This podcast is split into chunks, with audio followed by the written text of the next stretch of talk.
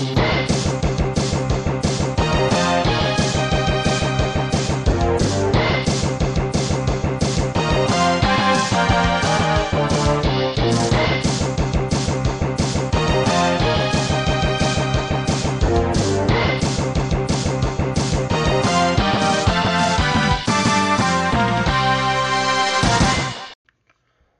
Hola y bienvenidos de vuelta a Cinema Cracks, soy Aníbal Portela. Este, este es mi primer episodio solo desde el inicio de año. Sí, desde el inicio del año. Y este. Y tenía esto pensado hacerlo de otra forma. Como ven en, la portada del, del, episodio, es mejores directores, top 10 mejores directores de la década de los 90. Este. Quiero manejarlo de esta forma. ¿Por qué? Voy a, elegir a los 10 mejores directores de cada década de acuerdo a la filmografía que hicieron durante esos 10 años. Este, aquí no va a ver que su historia, no. Es lo que es durante esa década. Porque hay directores que son muy buenos. Muy buenos, pero que tuvieron, digamos que uno tuvo una gran época en los 2000 pero en los 2010 este, no le fue nada bien. Sacó muy malas películas. Y este de, y puede que las que le hicieron en el 2000 lo hagan un gran gran director. Pero ¿cómo se llama? Este, contaría nada más esas, no no dejar no por las manchas que tuvo la siguiente década lo voy a opacar, así que dije, mejor voy a hacer esto por décadas y tal y voy así manejarlo. Ese inicié con los noventas porque es una década con la que me relaciono mucho. Ya luego iré a los 2000, 2010, los 80, 70, 60, 50, 40, 30 y el cine mudo. Lo voy a hacer, lo voy a hacer este de... Eh, no tengo ningún problema con eso. Y ya de acuerdo a, la, a las listas de todas esas décadas, voy a manejar el 10 definitivo de mejores directores. Y ahí sí voy a incluir toda su historia, todo su arsenal este de filmografía y voy a hacer el top 10 único de mejores directores de todos los tiempos. Pero no nos adelantemos, vamos a iniciar ahorita con los mejores directores de los 90. Y los 90 son una época muy este, interesante en, el cine porque es este, el inicio de los directores de cine independiente. En estos este, empezaron a relucir nuevos talentos, este, nuevas formas de hacer cine, nuevas formas de eh, usar las cámaras, usar la iluminación, este, los efectos especiales estaban ahora ya eh, comenzando a, dominar este, el mercado. Todavía estaba muy al inicio, pero hubo pocos que sí supieron usar esos efectos especiales. Y es, y es algo que ahorita al día pues es lo que domina. Pero en esos tiempos fue algo, era algo impensable, era algo impresionante. Y tiene un efecto muy especial para muchos que crecieron en esa época. Este, hay muchos buenos directores. Hay directores que empezaron décadas antes y que todavía en esa década de los 90 seguían dando de quedar. O sea, siguen siendo maestros. Y hay otros que eh, aparecieron de golpe y lamentablemente algunos desaparecieron después o siguen trabajando pero ya no fue el mismo ah, impacto que tuvieron en esa década. Este, hay algunos que hasta la actualidad siguen trabajando y haciendo muy buenos trabajos. Y hoy llegaremos a esos nombres. Este de voy a decirles este el top 10 y ya de ahí poco a poco voy a ir este de ¿cómo se llama? diciendo las películas que sacaron este durante esa década y qué pienso de ellas. Y antes que empezar, este, recordarles que pueden este, seguir mis redes sociales. Aparecen como Aníbal Portela tanto en Facebook y Twitter y Aníbal RDGZ24 en Instagram. Pueden apoyarme por Patreon, aparece en mi perfil de Instagram. Agradecerle a Charlie por seguirme apoyando por Patreon. Este, de, sigan este, el canal de donde, donde ustedes este, lo escuchen. Está en Anchor, está en Spotify, Podcast Google Podcast este, Apple Podcast, este, en muchas otras plataformas como Breaker también. Este, en Spotify, este, no olviden que en, donde escuchen el podcast pongan este, háganle clic en la campanita para que les notifique de cuando saco nuevos episodios. Y también este, califiquen qué les parece este, el podcast. Ahí aparece, por ejemplo, en Spotify. Están las estrellas. Pónganle la calificación que ustedes crean más sincera. Si quieren darme las 5 estrellas para así nada más apoyarme, ah, puta que chingón. Se los agradecería mucho. Pero pongan su opinión este, real de lo que creen. Este, y eso ayudará mucho al podcast. Eh, también, este... Ah, ¿Qué otra cosa? Pues yo creo que sería todo. Tuve que eliminar de esta lista algunos que, que en lo personal me gustan en esa década, que creo que sí merecerían estar dentro del top. Ah, por ejemplo, este, dejé fuera a Paul Thomas Anderson, que Paul Thomas Anderson tiene una filmografía muy, muy chingona este, en total que inició en los 90 y creo que su mejor película fue la de Boogie Nights. Esa película de las este, cine pornográfico, este, en el que sale Mark Wahlberg, sale Port Reynolds, sale Julia Moore, muy buena película. Este, pero su prime realmente empieza a partir de los 2000, por eso no lo incluí en esta. También este, dejé fuera Spike Lee, este, que hizo películas como este, Jungle Fury y también hizo la de Malcolm X y tuvo otras muy buenas películas. Pero este, no me familiaricé mucho este, con sus cintas. Por ejemplo, igual dejé fuera Woody Allen, que también hizo muy buenas películas durante esa década. Pero repito, igual no soy muy fan de Woody Allen. Muchos lo, tienen en un altar muy alto. Pero yo no, no, nunca eh, fui un gran fan de su cine. Este, igual dejé uno que en lo personal me encanta en esa década y es Michael Bay. Van a decir, oye, ¿cómo puedes poner a Michael Bay al lado de estos grandes directores? Pues, güey, no mames. Su primera película fue Bad Boys. Un body cop de acción y comedia que a mí me encanta el, diálogo que hay en la cinta. Y sé de cada quien. Eso sí no se puede negar a Michael Bay. Michael Bay tiene los mejores ojos para, para fotografía. Sus tomas de acción son muy, muy impresionantes y chingonas. Y también hizo en los 90 la de La Roca con Nicolas Cage y, este Sean Connery.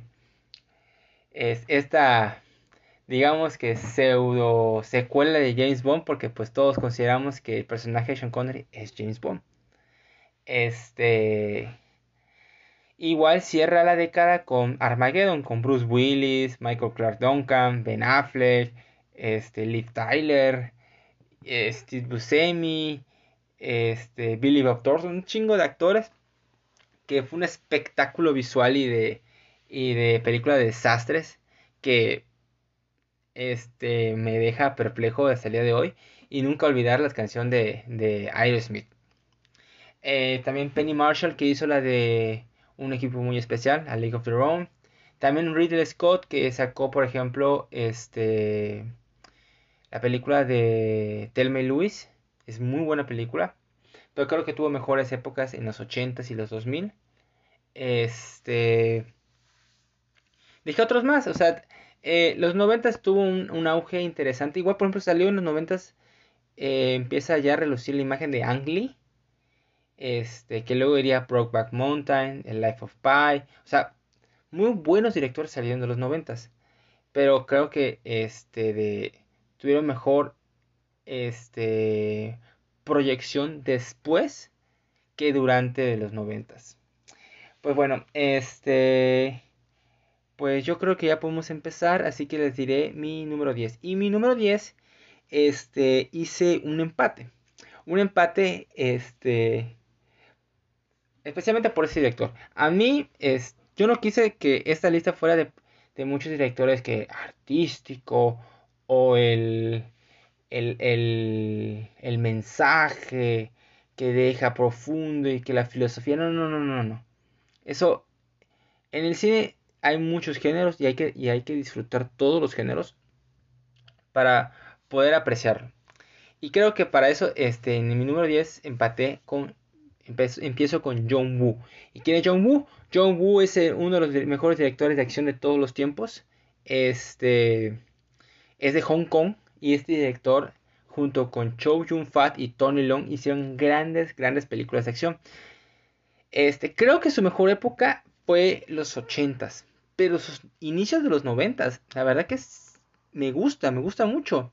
Este, inició con Bullet in the Head. Este, es una película de acción con este, Tony Long. Es, no, no mejores que, por ejemplo, Un Mejor Mañana 1 y 2 o The Killer, pero es, es muy buena. Hizo la de Hard Boy, que esta sí, que es con Chom Jun Fat, que es un policía este, que se llama Tequila. Ya con eso tienen todo. Pero es una gran cinta de acción de cómo ejecutan las secuencias, los, los dobles de acción.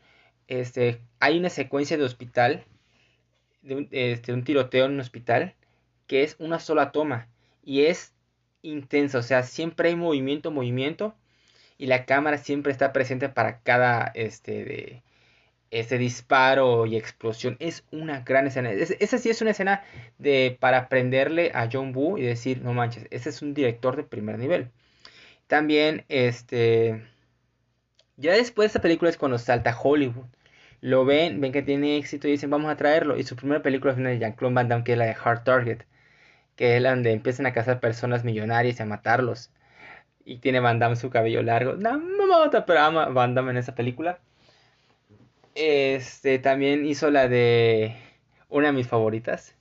Este con Nicolas Cage y John Tres Vueltas. Que es la de Face Off contra Cara. ¡Ah! Castor Troy. Nicolas Cage haciendo sus expresiones loquísimas. Travolta siendo Travolta. No, no, no, no, no, no. Es una chulada de película de acción y me encanta. Es súper exagerada. Pero la, la adoro. Es, la adoro. y, y cualquiera la puede adorar. Especialmente por esas dos estrellas en los noventas, no manches. Es una muy buena película de acción y tenía que incluir a John Woo en esto.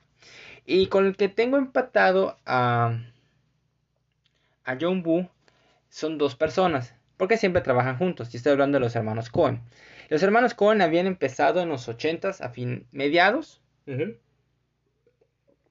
los ochentas, y habían hecho películas como este, Criando Arizona, que es con Nicolas Cage. Pero luego los noventas este, empiezan a tener su salto de calidad. empezaron con Miller's Crossing. Este, esta película de, de, la mafia de la década de los 20, 30, la época de la prohibición, si no me equivoco. Este, con este, Gabriel Barr, este, John Turturro, que John Turturro es un actor que casi siempre trabaja con ellos. Y este, y que le tengo un gran aprecio porque es fue una forma distinta de hacer una película de mafiosos. Luego hizo Barton Fink con John Turturro, buena película. Pero luego la película que ya les empieza a dar el renombre es Fargo. Esta película de un señor que plan, este, contrata a los cabrones para que secuestren a su esposa porque el papá de su esposa no le quiere dar un aumento, entonces quiere fingir un secuestro para que le den el puesto, pero resulta que si le dan el puesto, y ahora tiene que decir los asesinos a los secuestradores que ya no lo hagan y se arman de puta madre increíble. Que es una comedia negra muy muy buena. Y luego cierran la década con El Gran Lebowski. El Gran Lebowski es una de esas comedias rarísimas, pero te cagan y tienes a un, a un actor como Jeff Bridges que es el dude, the dude. I'm the dude, man. Y tienes a alguien como John Goodman que es, es un es un fastidio, es una es una ladilla que dice cómo peleó en Vietnam y cómo ella es judío y no sé qué, puta madre, siempre fastidiando con lo mismo. Y nunca voy a, nunca me voy a cansar de la escena de cuando muere uno de sus amigos y van a tirar las cenizas y le cae la cara de, de, de Jeff Bridges y él todo estático con la mamá. Es muy, muy buena comedia. Se les recomiendo muchísimo. Son muy buenos directores y, y en los 2000 los hermanos Cohen saltarían de calidad todavía mucho más con otras grandes, grandes películas. Ok, en mi número 9 tengo un director que estuvo a punto de tener una carrera destruida y no por su culpa. Hablo de David Fincher y David Fincher inicia con su primera película que fue Alien 3. Y David Fincher no comienza como director de cine, inicia como director de videos de canciones. Y él fue famoso porque hizo este de eh, videos para, si no me equivoco, para Madonna. Creo que sí, este hizo canción, eh, dirigió canciones de Sting, que era este guitarrista de The Police, este Pablo Abdul y toda la onda. Madonna, hizo una con, Madonna, con Aerosmith. O sea, era un director de música. Y para Alien 3 esto, hubo fue uno de los peores horrores de producción de todos los tiempos.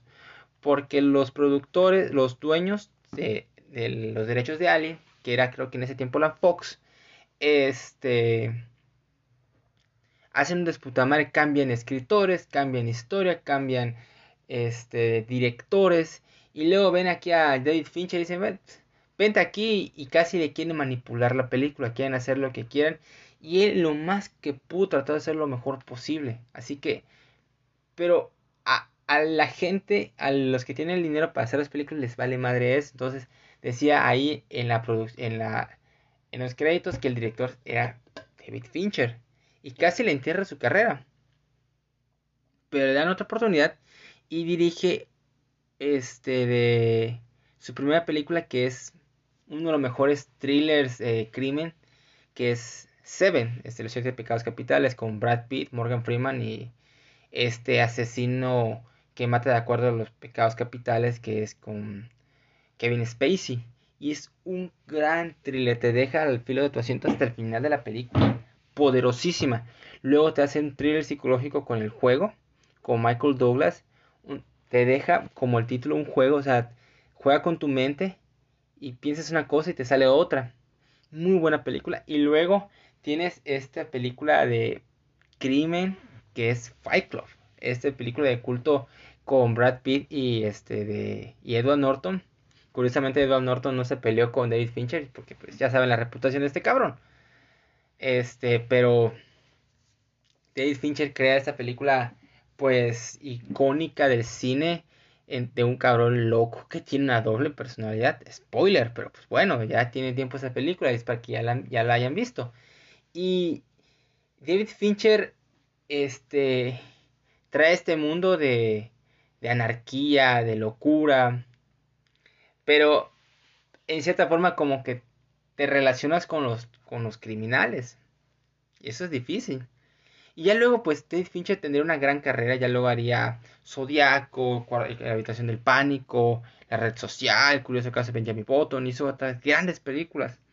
Y qué bueno que su carrera no se, no se destruyó por la de Alien 3 y los productores. Ok, ahora mi número 8 es un director que para muchos tal vez no lo conozcan. Sí conocen sus películas, pero a él en sí no lo conocen. Hablo de Michael Mann. Y Michael Mann es uno de los directores más influyentes de su época. Porque tiene un estilo muy distintivo, especialmente con la luz. Tiene una forma muy distintiva de cómo usar la luz y, este, y las tomas especialmente en, secuencias a veces de persecución o, de peleas. Este inicia la década con el último de los moicanos, con Daniel Day-Lewis, que es una gran película que trata de la guerra entre, entre los ingleses y franceses en territorio este, de lo que es actualmente Estados Unidos. Y como un hombre que este, fue criado por los muy canos. Y este, y este es, este con su hermano este putativo, sí, este, que es muy cano, pues está enamoradas de dos inglesas. Y se hace este conflicto este, con los franceses, con otro grupo de indios que son sádicos. Este, las locaciones son hermosas. Eh, Daniel de tiene una actuación física muy, muy importante. Y luego él juntaría, en ese tiempo era la, la, la, la colaboración más explosiva del cine en su momento y no, y no, ¿cómo se llama? No fue desaprovechada. Hablo de Hit, o como pones aquí, Fuego contra Fuego. Era la unión entre de Al Pacino y Robert De Niro en la misma película y tienes ahí atrás como a Val Kilmer, que en ese tiempo Val Kilmer era, una, era un muy buen actor, una estrella. Al Pacino es, este policía este que es el amante de una mujer que pues tiene dinero pero tiene problemas este personales, tiene una hija que tiene tendencias suicidas, que es Natalie Portman. Este, y del otro lado es un ladrón muy profesional, este, que tiene una férrea este sentido de lealtad. Y ahora se están persiguiendo, este, Al Pacino tiene que perseguir a este cabrón y se hablan las secuencias de, de disparos más icónicas de la historia. Y además porque ahí no usaron efectos especiales, todo fue con el sonido de los, de los, de los rifles de asalto. Que en ese tiempo era algo pues muy impensable porque siempre se usaban efectos de sonido para hacer eso. Este y luego cierra con The Insider. The Insider es este una película con Al Pacino y y este de y Russell Crowe, Christopher Plummer, que trata de la vida real. Este de un segmento es sobre Jeffrey Wingan. Este, alguien acerca es una persona que estaba dedicada a lo que es la industria del tabaco y se hace este un escandalazo, este persecuciones y toda la madre, que es un muy buen thriller de de investigación, de de infiltración, casi de espionaje acerca de esta gran empresa, o sea, está de esa gran industria, mejor dicho. Y Michael Mann este tiene un muy buen ojo para cómo este enfocar a un personaje cuando está en una situación pues problemática. Que ya luego iría a Lee, iría colateral que de las pocas veces que Tom Cruise es el villano, este haría enemigos públicos. Es un gran director. Muy, muy bueno. Ok, ahora en mi número 7 este, tengo a uno de mis este, más queridos, porque pues hizo una de mis películas favoritas de todos los tiempos, y hablo de Tim Burton. Y Tim Burton este, empezó en a mediados de los 80 con la gran aventura de Pee-wee, luego hizo Beetlejuice y luego le dieron la gran oportunidad de dirigir Batman, que la rompió. Y, este, y a partir de ahí se vuelve un director muy solicitado. Y uh, inicia en los noventas con la primera colaboración de uno de sus grandes amigos y este, colaboradores, que sería Johnny Depp. Y sería la de este, este, Edward Manos de Tijeras. El joven Manos de Tijeras. Este pobre chavo que pues este que pues no nace con manos, este, su creador le pone pues tijeras, navajas. Y cuando su creador le va a poner por fin manos, lamentablemente fallece. Y, luego él se enamora de esta Wynonna Ryder cuando todavía no estaba loca. Este, que era muy solicitada en esos tiempos. Hacen una gran química, es una pareja muy adorable. Luego hace la segunda parte de Batman, que es Batman Regresa. Ahora con Michelle Pfeiffer y, Danny DeVito y Michelle Pfeiffer como Gatúbela, que es es el mejor traje de Gatúbela de lejos, de lejos. Este y un Danny DeVito grotesco, este sucio, muy oscuro, una gran película de Batman. Luego, este, muchos se confunden porque piensan que él hizo la de la, este, la noche ¿Cómo, ¿Cómo, es que cómo lo ponen? Se pone en español, se me olvida. La que es la de Nike, Nightmare Before Christmas. Aquí te la pongo. A ver. Ah, el extraño mundo de Jack. Ahí está, huevo. El extraño mundo de Jack. Pero no, él no la dirige. Él la produce porque no tenía tiempo. Este de. Y luego dirige Ed Wood. Que trata de acerca del considerado peor director de todos los tiempos. Y la hizo en blanco y negro. Y el actor que utiliza es Johnny Depp. Eh, interpretando a Ed Wood que es una película biográfica de este director que piensa que hace grandes películas, pero hace películas muy, muy malas. Y también hizo la de eh, Marcianos al Ataque, que son los marcianos con unos cerebrotes así, todo exagerados y que empiezan a conquistar el mundo. Y es una sátira muy divertida, la verdad. Jack Nicholson es el presidente de los Estados Unidos. Este. Y, y cómo matan a los, a los marcianos con música y le, empieza a explotar el cerebro, no mames, está... Es rara. Y Sleepy Hollow, que es esta el, jinete sin cabeza, con Johnny Depp otra vez. Y este es una de las pues tantas representaciones de la historia del jinete sin cabeza, pero de una manera pues al estilo de de Tim Burton y, y está bien porque la historia es muy oscura, tiene una tinte muy este, de gótico y es algo que le caracteriza mucho a Tim Burton. Entonces le encajó muy bien y, este, y me pareció muy entretenida con un estilo muy tétrico. Así que creo que Tim Burton merece ser mencionado como uno de los mejores directores de esa década.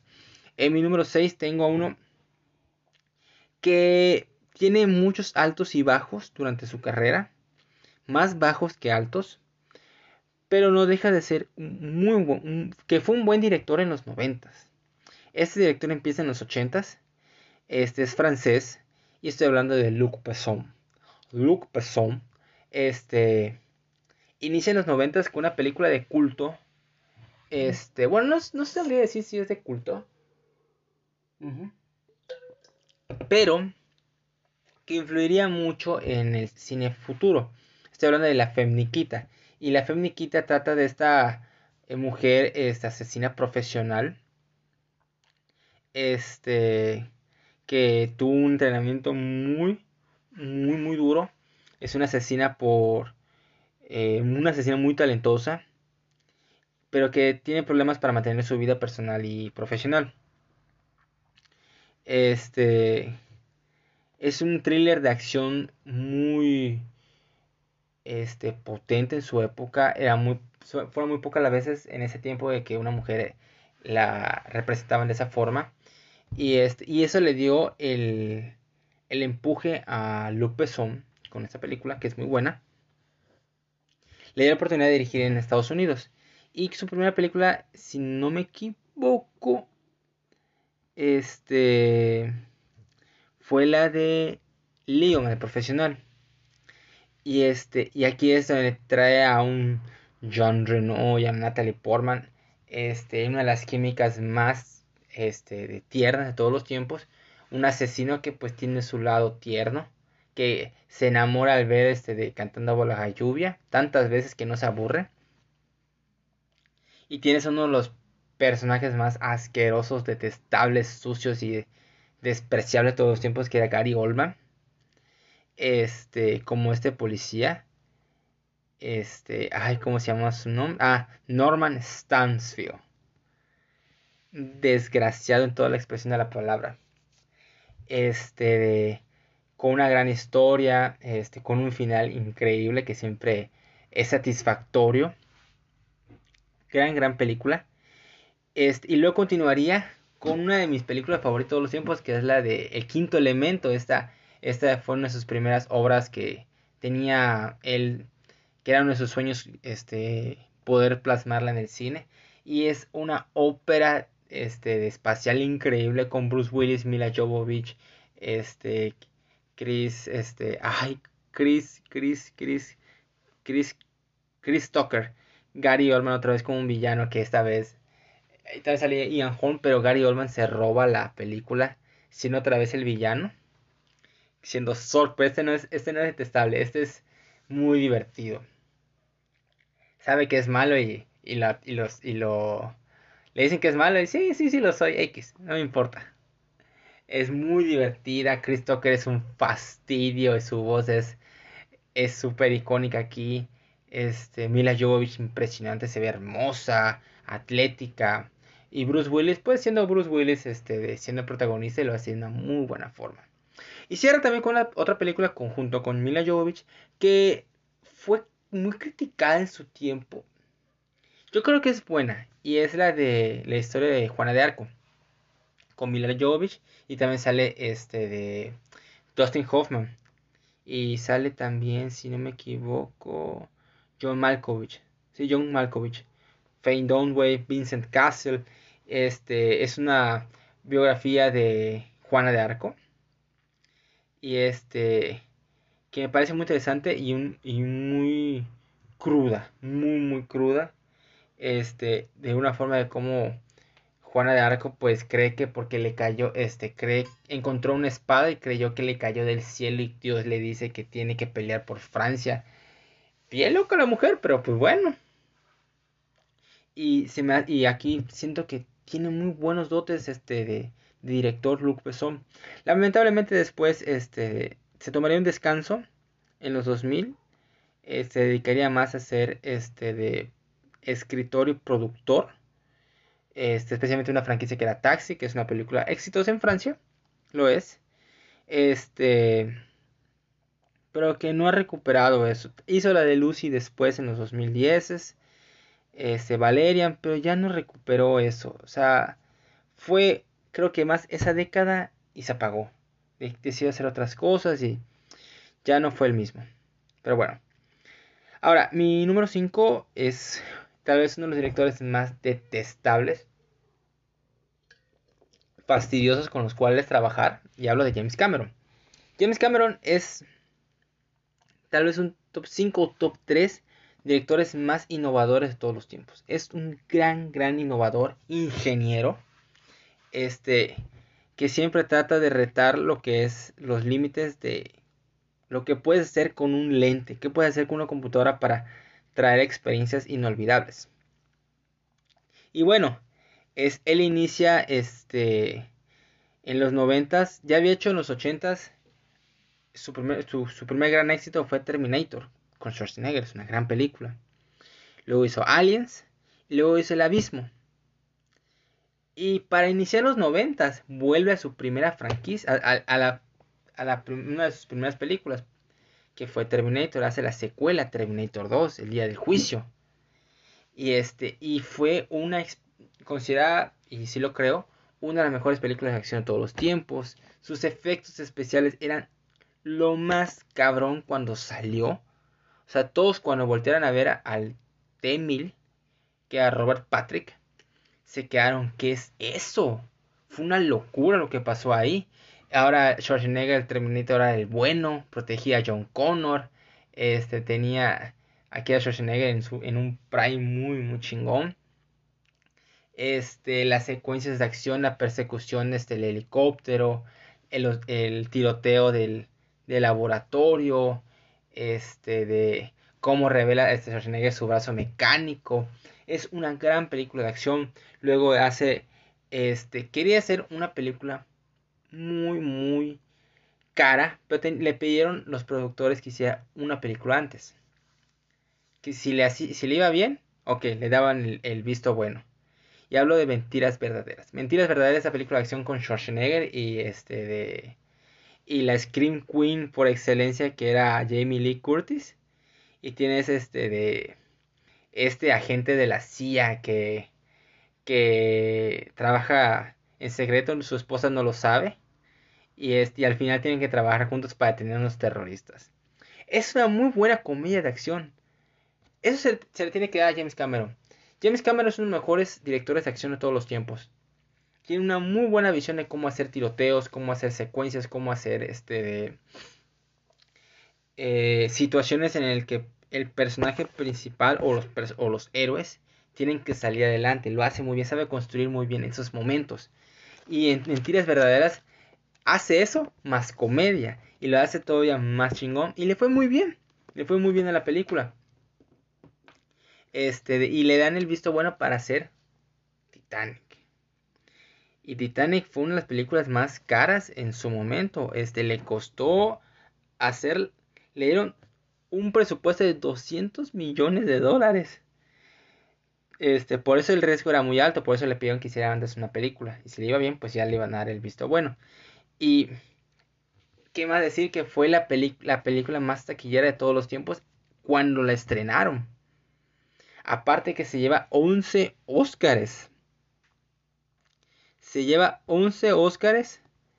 Este de, y no, no sucedía desde que Ben Hur en los 50 lo había logrado. Fue una maldita locura. Tenías a Leonardo DiCaprio y Kate Winslet este de en un momento encumbrándolos este como las nuevas estrellas James Cameron retando la, la, lógica del cine en cuestión de efectos especiales este ganó mejor película mejor director mejor dirección de arte cinematografía diseño de vestuario edición este música canción sonido efectos de sonido eh, efectos especiales. Fue una maldita locura lo que hizo James Cameron. La rompió con Titanic. Este. fue un exitazo y por por un cierto tiempo fue la película más taquillera de todos los tiempos.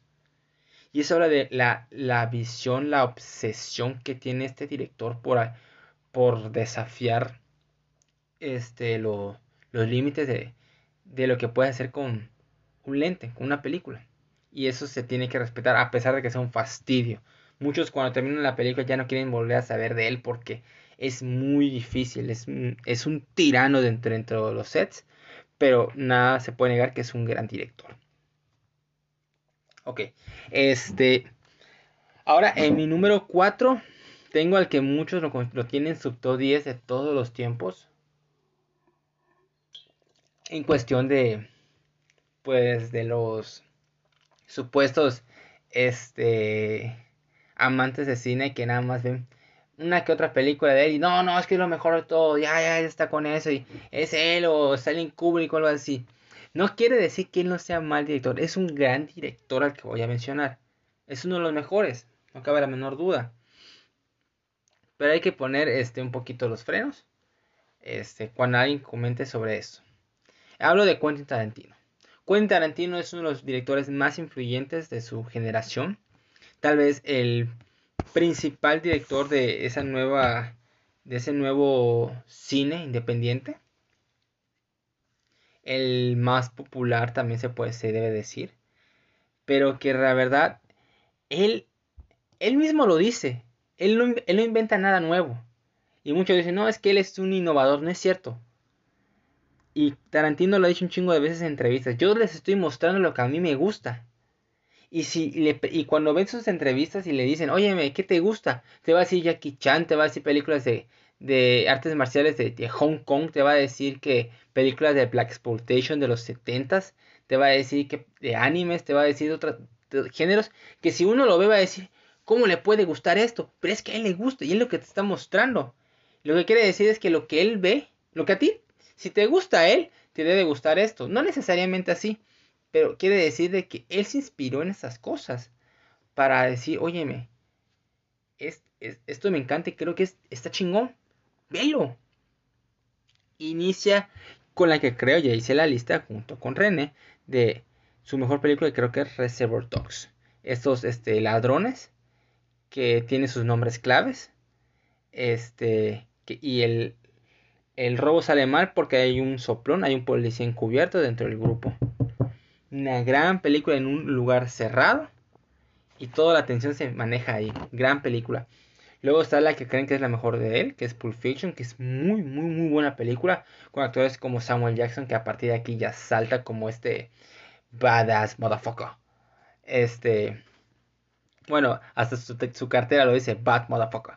Tienes a John, John Tres Vueltas, que por fin regresa al estrellato. Tienes a Uma Thurman, tienes a Bruce Willis, Tienes a Bing Rames con su voz profunda. Tienes a. Tienes a. Ay, ¿quién más está aquí? A Harvard Keitel. Es una gran película con tres diferentes historias y cada una de esas te divierte, te entretiene. Sus diálogos son naturales, son muy, muy naturales y eso encanta de él. Y luego cerraría la década con Jackie Brown. Esta es la muestra de su amor al Black Exploitation, porque la que utiliza en esta película es Pam Grier. Y Pam Grier era una actriz muy famosa en esa época de los 70 del cine negro de, los negros de Black Exploitation de los 70 Y este y trae a Samuel Jackson, trae a Robert Forster, que igual a él le devuelve la carrera. Sale Bridget Fonda, Michael Keaton. Y esta zafata que, que es utilizada por la policía para este atrapar a un vendedor de armas.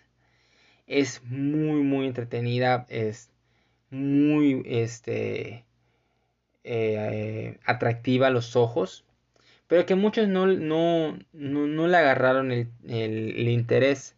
Creo que de todas sus películas tal vez esta sea la que menos interés tenga entre el público.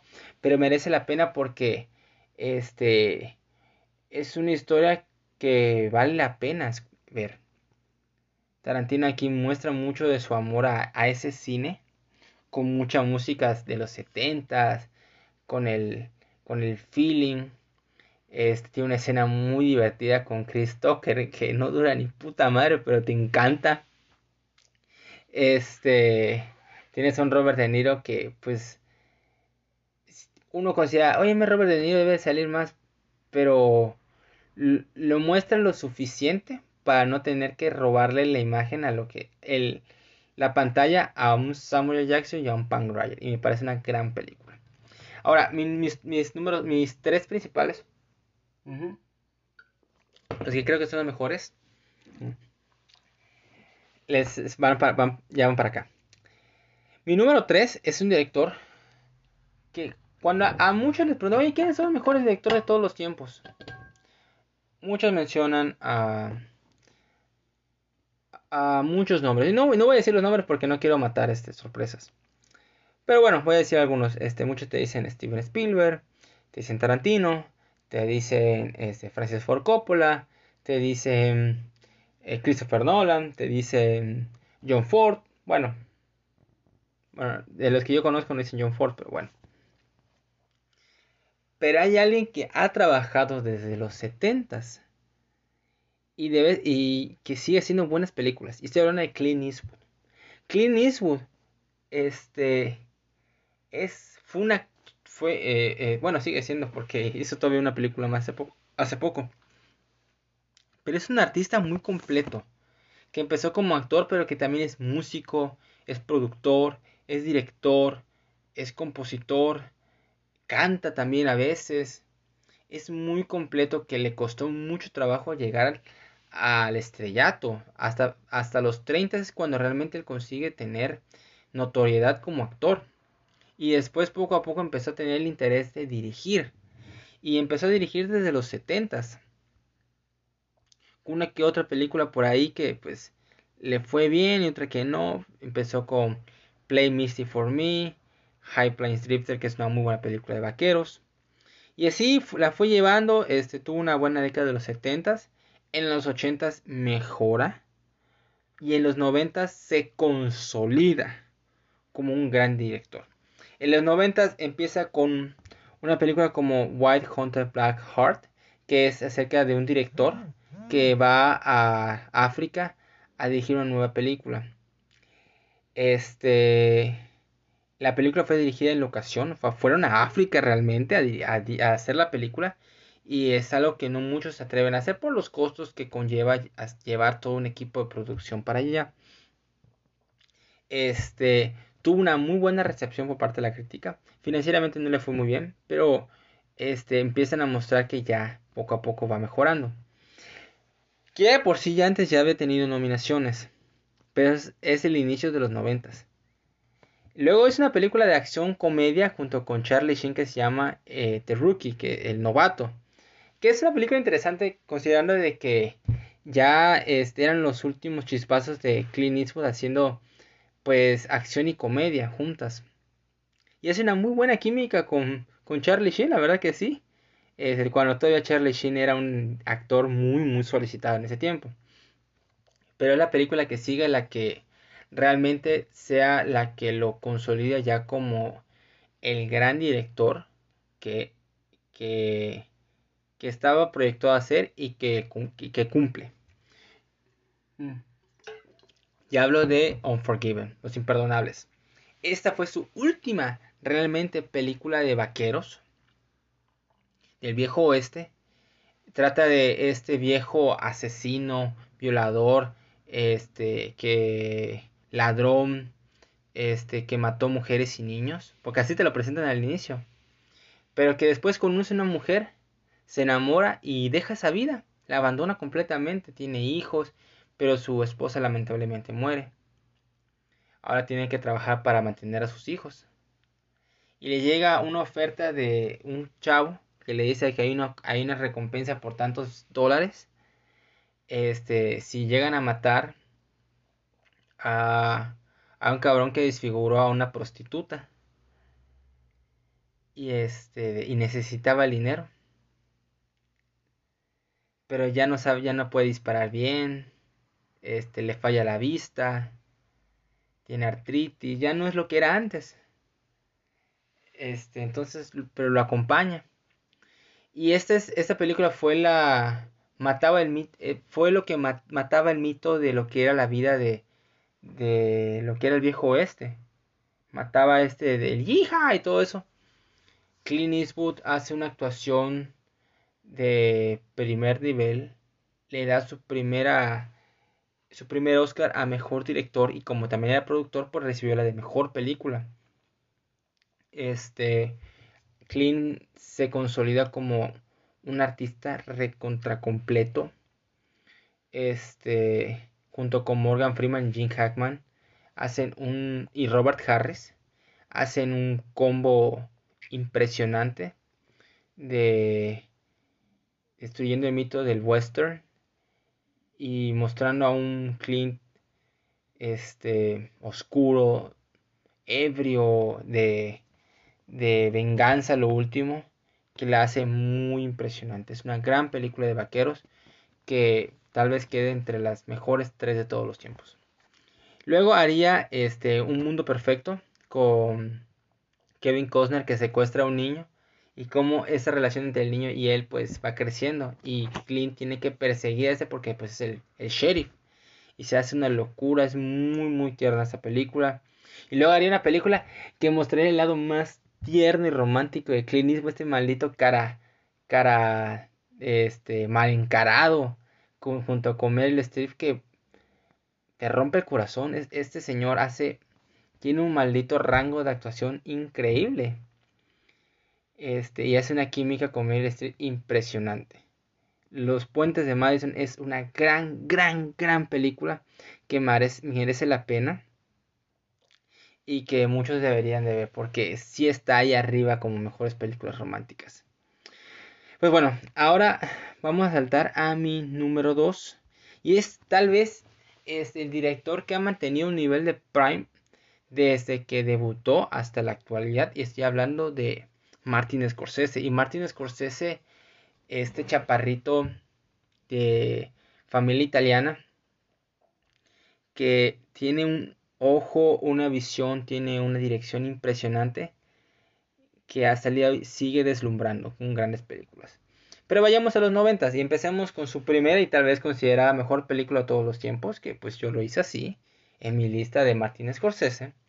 Hablo de Goodfellas, buenos muchachos esta película de mafiosos considera la, tal vez la mejor película de mafiosos de todos los tiempos.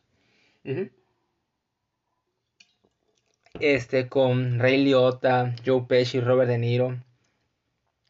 Este, esta historia de Henry Hill, eh, como siempre quiso ser un gángster y después este, se hace... Sí, llega a la cima y después cae estrepitosamente. Es una gran, gran película de, de mafiosos con un Joe Pesci intimidante, eh, da miedo, no te quieres meter con él. Muy poderosa su actuación, que le daría su Oscar este, a Joe Pesci. Luego haría Cabo de Miedo con Robert De Niro. Así es un refrito del Cabo de Miedo de, con Robert Mitchum y eh, Gregory Peck, si no me equivoco. Y es un gran refrito. Eh, aquí utiliza mucho, experimenta mucho con la cámara hace ver al personaje de Robert De Niro, este, Cady, Cady, algo así, sí, Matt Cady, Matt Cady, algo así, este, este, que fue acusado de violación, pero que su abogado le juega chueco, cambia los documentos y hacen que a este cabrón lo metan más tiempo al bote. Y cuando sale busca venganza. Busca venganza para y joderlo poco a poquito, que se vuelva loco lo planea todo desde que empezó a estar este en la cárcel. Una gran, un gran thriller este de psicológico. En la, hora, la era de la inocencia, ahora está esta película tipo era victoriana con Daniel Day-Lewis, Winona Ryder y si no me equivoco Glenn Close. Este no, no, no, perdón. Winona Ryder sí y Michelle Pfeiffer. Michelle Pfeiffer gran película este, romántica y drama. Este, y también haría otra película de mafiosos que sería Casino. Otra vez Robert De Niro, Joe Pesci y ahora con la actuación de James Woods y este de Ay, ¿cómo se llama esta mujer? Este Ah, sí, Sharon Stone. Este gran gran película cómo era la industria de la de los casinos en los 70s, 60s. Era una locura Este, y otra vez Joe Pesci tiene una actuación de intimidante. Da miedo el tipo, da miedo. Pinche chaparrito. Hizo cuatro grandes películas en cinco años, este cabrón. Cuatro grandes películas en cinco años. Y en casi todas fue nominado a mejor director. Eso habla del nivel. Y estamos hablando de tres películas. De cuatro, Tres son géneros. Este, este, cuatro de esas. Hay tres géneros distintos. Hay mafios, hay de mafia. Y en una es thriller psicológico, otro es romance y drama. Estamos hablando de un rango muy, muy amplio este, de Martin Scorsese y es un director que hasta el día de hoy sigue haciendo muy buenas películas. Y te va a sacar una película que se llama los este, The Killers of the Flower Moon. Sigue estando este, de pie este cabrón y ya estoy esperando sus nuevas películas. Pero el que creo que es el mejor director de los noventas, el que tuvo un tuvo que tener cambios radicales emocionales en cuestión de lo que estaba dirigiendo porque eran, géneros muy distintos, muy, muy distintos en cada momento. Y creo que el mejor del, de los noventas, y no tengo dudas de ello, es Steven Spielberg. Y algunos dicen, no, es que Steven Spielberg está muy este, sobrevalorado. Perdóneme. Pero un director que tiene más de cinco, casi tiene cinco décadas dirigiendo. Es, no, seis décadas ya casi este, que ha hecho de todos los géneros, de todos los géneros. Sí ha tenido malas películas, pero es un director que se arriesga, se arriesga a hacer cosas distintas. No te sale a veces, ni pedo. Pero él se toma el esfuerzo de hacer algo distinto para atraer al público, para mostrar al público cosas distintas. Y empecemos los noventas. En el 91 con Hook. La, el, esta versión nueva de Peter Pan, ahora con Peter Pan adulto, que es Robin Williams, y le secuestran a, sus hijos. Y Hook es este, Capitán Garfield es este de Dustin Hoffman. Y es una versión muy tierna, divertida, entretenida de, de esta cinta. En el que pues ves a, a, Peter Pan pues adulto. Ya no, no sabe que fue Peter Pan. No sabe que fue este niño que nunca crecía y que hacía sus aventuras fastidiando al Capitán Garfield y de repente se enamoró y decidió quedarse en el, en el, mundo real y crecer. Es una gran, gran aventura. Luego, ese, ese es el año que, que, les decía. 93. Hizo dos grandes películas. Al inicio hizo Jurassic Park. Una película que pues él quería hacer quería traer a la vida a los dinosaurios. Tenía esta, esta idea de crear, recrear los dinosaurios, algo que muchos niños cuando ven los libros decían, ay, me gustaría ver esto en la vida real, no sé. Y él los trajo, los trajo a la vida y con efectos especiales impresionantes y también con animatronics increíbles. Pensabas que estaba ahí el dinosaurio realmente. Increíble. Y él en, detrás de escenas dice, aquí tengo mi mentalidad como si fuera un niño, me estoy divirtiendo con estos dinosaurios, los puedo tocar, porque eran los animatronics. O sea, es algo increíble, es una experiencia que nunca pensé que podía haber logrado junto con este equipo de producción. Y él, cuando termina de filmar, tiene que cambiar su chip porque ahora va a ser la lista de Schindler. Una película sobre el holocausto sobre el asesinato de los judíos, el genocidio, mejor dicho, de los judíos. Tenía que ahora estar en un, mentalmente tenía que ser en un mundo pues que era algo muy depresivo, muy triste, muy sádico, muy violento. ¿Cómo es que un director puede hacer en una misma película dos obras maestras de géneros completamente distintos? Es difícil, es difícil. Y por la lista de Schindler le, dieron su, su, su, primer Oscar a mejor director y también a, a, la mejor película. Está cabrón. Está muy difícil eso. En el mismo año hizo dos grandes películas. Y luego este, haría la continuación del Mundo Perdido, que muchos la critican. A mí me parece súper entretenida. Se me hace todavía en la actualidad la segunda mejor película de este Jurassic Park me hace increíble. Luego haría Amistad, que muchos se olviden de esta película, que trata acerca de unos esclavos este, de negros, de españoles que llegan a Estados Unidos y se hace un juicio por la liberación de estos africanos y devolverlos a su tierra. Es una gran película con, con Digimon Honsu, sale igual Matthew McConaughey, Anthony Hopkins. Es una gran, gran cinta este, de, eh, de su arsenal, de su filmografía, muy muy buena. Que muchos olvidan. Y luego cerraría con lo que también sería su segundo Oscar a Mejor Director, que sería Salvando Soldado Ryan.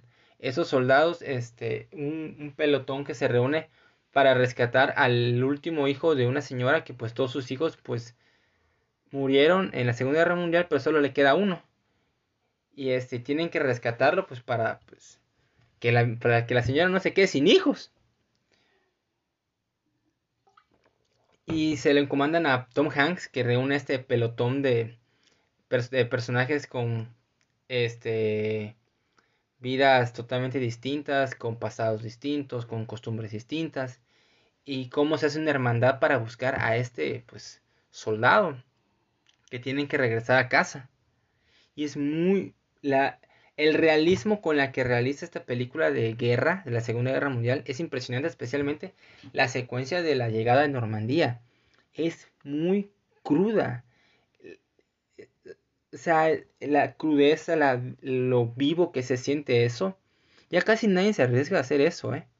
Ya todos usan efectos especiales, ya nadie este, usa este, prótesis para que se vea algo realista, que se vea la sangre este, volando por los cielos este, Spielberg vuelve a entrar a un, a, una psicosis este, de talento impresionante.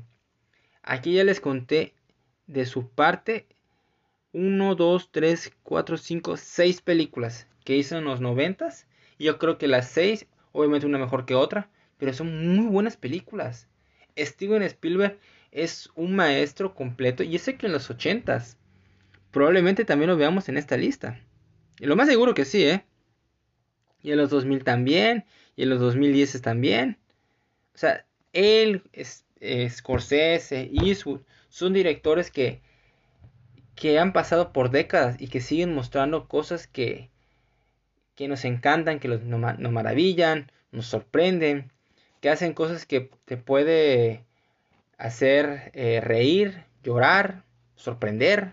O sea, pero creo que los 90 Spielberg este, conmocionó a, a, todas a muchas generaciones con los dinosaurios, con lo horrible que fue eh, lo que puede ser el, el, ser humano, con la valentía y la crudeza que puede ser la guerra, con la valentía y, este, y amor por la justicia en, en amistad este, con la aventura y la maravilla y la diversión que puede ser Hook. Steven Spielberg creó muchos mundos distintos en esta década y creo que merece ser el mejor director de la década de los noventas. Pues bueno, este, este fue mi top 10 de mejores directores de los noventas. Díganme qué les pareció este mi, mi lista. Este, pónganlo todo en los comentarios. ¿Están de acuerdo o no están de acuerdo con mi top 10 de directores de los 90? Pónganlo en los comentarios. Este, ¿Les gustó o no la lista? ¿Quién crees que sea el mejor? ¿Quiénes creen que son los mejores directores de los 90? Este, ¿quién creen que son los peores? Este, ya luego tal vez haré una lista de mejores películas por cada década. Porque merece la pena. Este, pero sí me va a tomar tiempo. Esto, esto lo hice para no matar un tema que se me hace muy trillado utilizar. Porque muchos dicen, ah, di las mejores películas todos los tiempos. No, se me hace muy, muy X. Así. Mejor poco a poco, no quiero gastarlos. Son cartuchos que, que pues no se deben matar así nada más. Y además es, son temas que pueden ser un tanto cansados. Mejor hay que explorar las décadas, los tiempos, los este las los pasados para poder este, dar una respuesta determinada. Pero pues bueno, ojalá les haya gustado mucho este episodio. No olviden este de seguir este, ponerle ahí las notificaciones a la campanita, califiquen el podcast, díganme todo lo que piensan. Les deseo, les deseo lo mejor a todos ustedes y hasta la próxima. Bye.